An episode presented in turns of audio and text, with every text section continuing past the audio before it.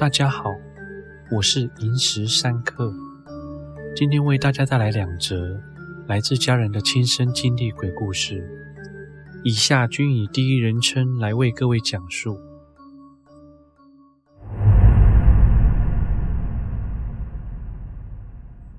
这件事情发生至今将近三十多年了。我与老公接到了老家的电话，得知公公身体突然不适，被紧急送到医院。因为婆婆身体也不是很健康，且老公的兄弟们工作都有些忙，无法马上赶到，所以公公需要我们回去照顾。因此，我与老公就乘搭火车，并前往医院去陪伴照顾公公。医院的氛围经常让我感到很压抑，以至于我那几日的心情一直都有些低落。某日，我小叔晚上过来帮忙照顾公公，所以我与老公就趁这段时间出门吃饭，放松一下心情。出了医院之后，前往美食街需要穿过一条很宽的马路，路口的行人穿越号志绿灯时间很短。那个年代，乡下的路口也没有倒数计时器，加上我老公腿脚不方便，所以我们选择走地下道。地下道入口的灯光有些昏暗。进入地下道下楼梯时，因为映入眼帘的环境不佳，所以有些抗拒，直觉就想往回走。但我老公一无所觉，径直的往前走，我也只好硬着头皮跟上。地下道的墙壁满是污渍，墙边浅浅的排水沟因为洞口堵塞而漫出一大滩污水。整条通道飘散着腐臭及潮湿的霉味，我快步地走着，想跟上我老公，但赫然发现我竟然跟不上他，就连出声叫他，他也好像听不见一样。我开始意识到不太对劲，心中也开始害怕了起来，一时之间不敢再向前走，只好站在原地不敢动。但我看到老公仍然在向前走着。此时，耳旁突然出现一大群人的吵架声，还有一连串铁器的撞击声，伴随着叫嚣声。那样嘈杂的声音听起来有些像电影情节中两方人马在火拼的样子。我真的不知道该怎么办，且我全身僵硬不敢动，最后有点站不住时，竟也顾不得地面肮脏，直接跌坐在地上。即便我闭上眼睛，用手捂住我的耳朵。也阻挡不了那阵火拼的声音，一直持续钻入我的耳朵。我不知道如何处理这样令我害怕的状况，我只好在心里一直念着佛号。突然之间，我听到一个声音跟我说：“你站起来，跳起来，大叫，用力往下蹬。”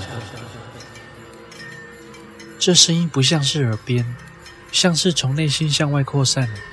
我也不知道如何形容。而我也不知道为什么就照做了。我奋力地从地上爬了起来，用尽全力往上跳。我的脚蹬在地上的那一刹那，所有声音通通消失不见了。我试探性地睁开眼睛时，只看到我老公很担心地看着我，并紧张地问我：“你到底怎么了？我刚刚一直叫你，你都不应声，一直站在原地，而且眼睛直直地看着前方。”我想说你丢高啊！我惊魂未定地看着他问：“你刚刚一直往前走，都没有听到我在叫你？”我老公皱着眉头，牵着我的手，边说：“先走，先走，不要再待在这里。”我们紧牵着手，尽量快步走向往地面上的阶梯。从地下回到地面上之后，看着人来人往、热闹的大街，我大大的松了一口气，感觉自己又活过来了。在找寻吃饭的店家时，我仍惊魂未定，一直在回想刚刚到底发生了什么事。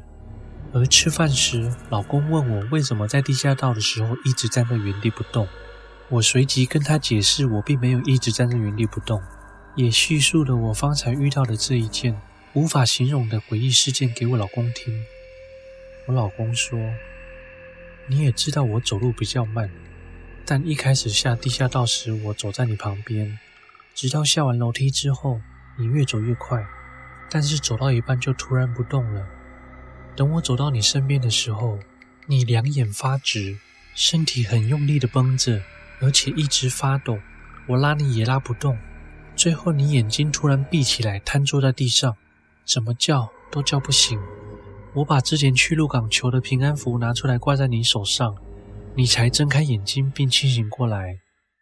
据知情的友人说，因为多年前一群年轻气盛的少年相约在那里械斗，但最终谁都没有讨到好处，且双方均伤亡惨重，故那个地下道有许多灵异传说以及怪异现象，是当地人都知道的，所以他们不太会走地下道。经过这次经验之后，我再也不敢走地下道了。如果是你，你敢走吗？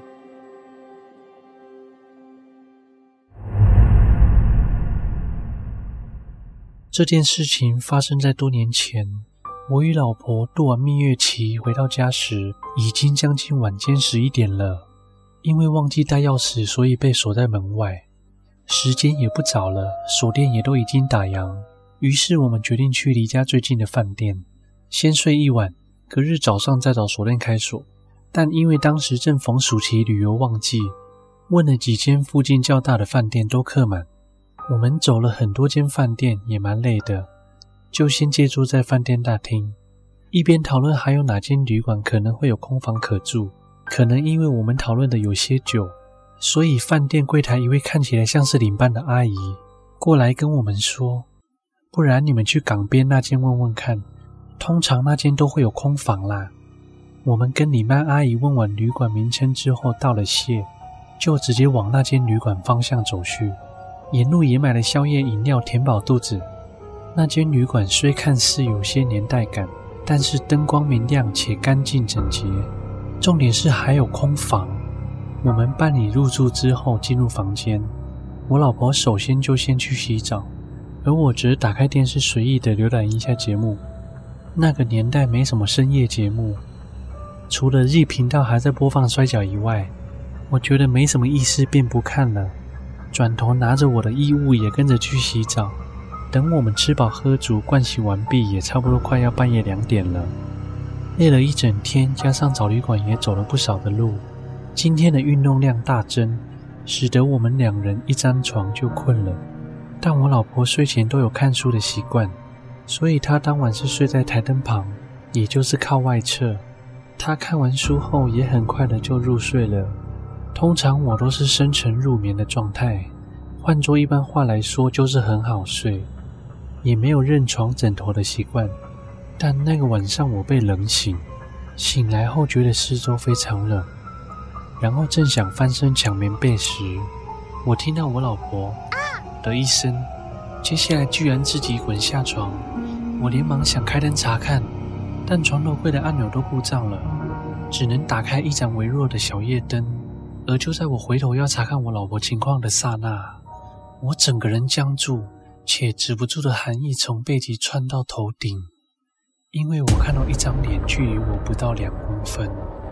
瞪大眼睛跟我对望着，然后他又慢慢退后，慢慢退后。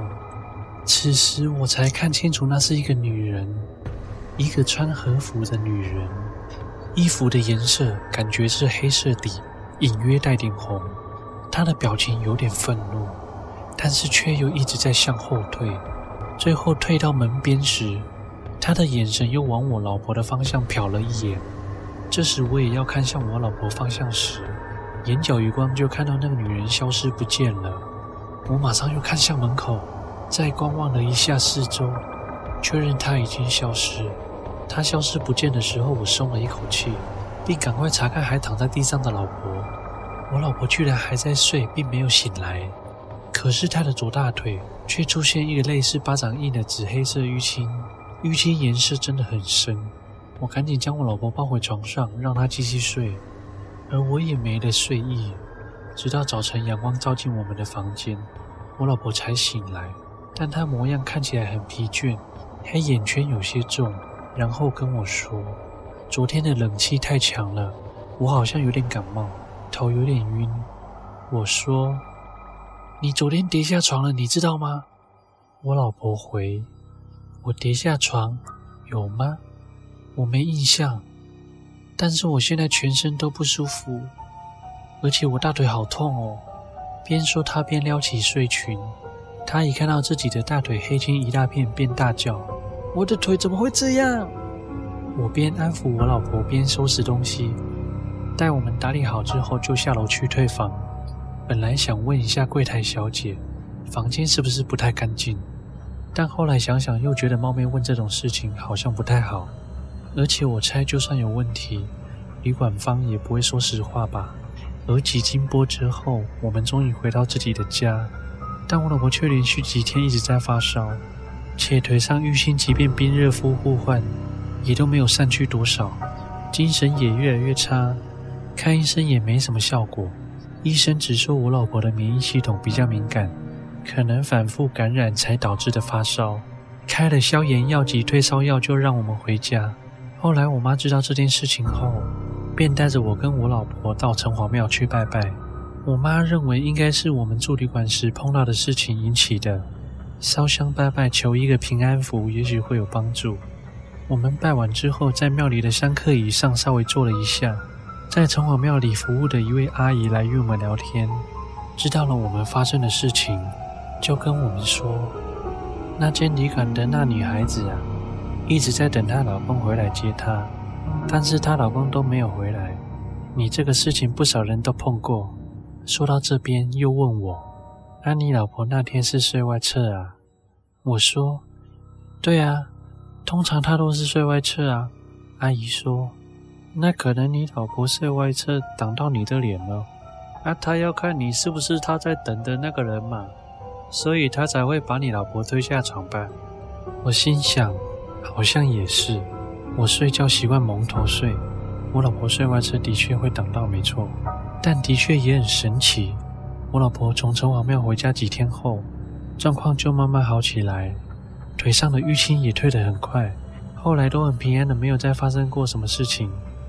但是直到现在，外出投诉旅馆或饭店，我都会坚持我老婆睡里面，就怕类似的事情再来一次。